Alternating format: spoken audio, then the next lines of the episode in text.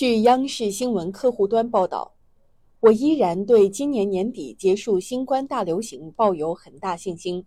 十五号，在与央视新闻相对论记者庄胜春的连线当中，国家传染病医学中心主任、复旦大学附属华山医院感染科主任张文宏表示，原则上讲，经过未来一年，无论是群体免疫水平，还是通过疫苗建立的免疫屏障，再到新冠治疗药物的上市，都意味着这可能是最后一个寒冬。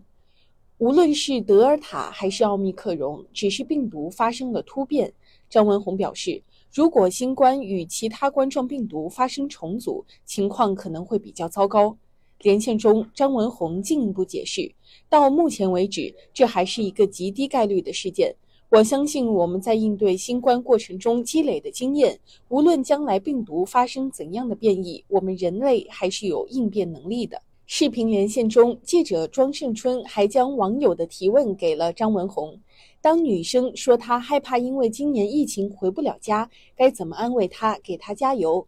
告诉她这会是最后一个寒冬，我们加油，我们相信中国，相信世界，有这么多人一起在努力，我们将度过这个寒冬，明年的春节将不再那么寒冷。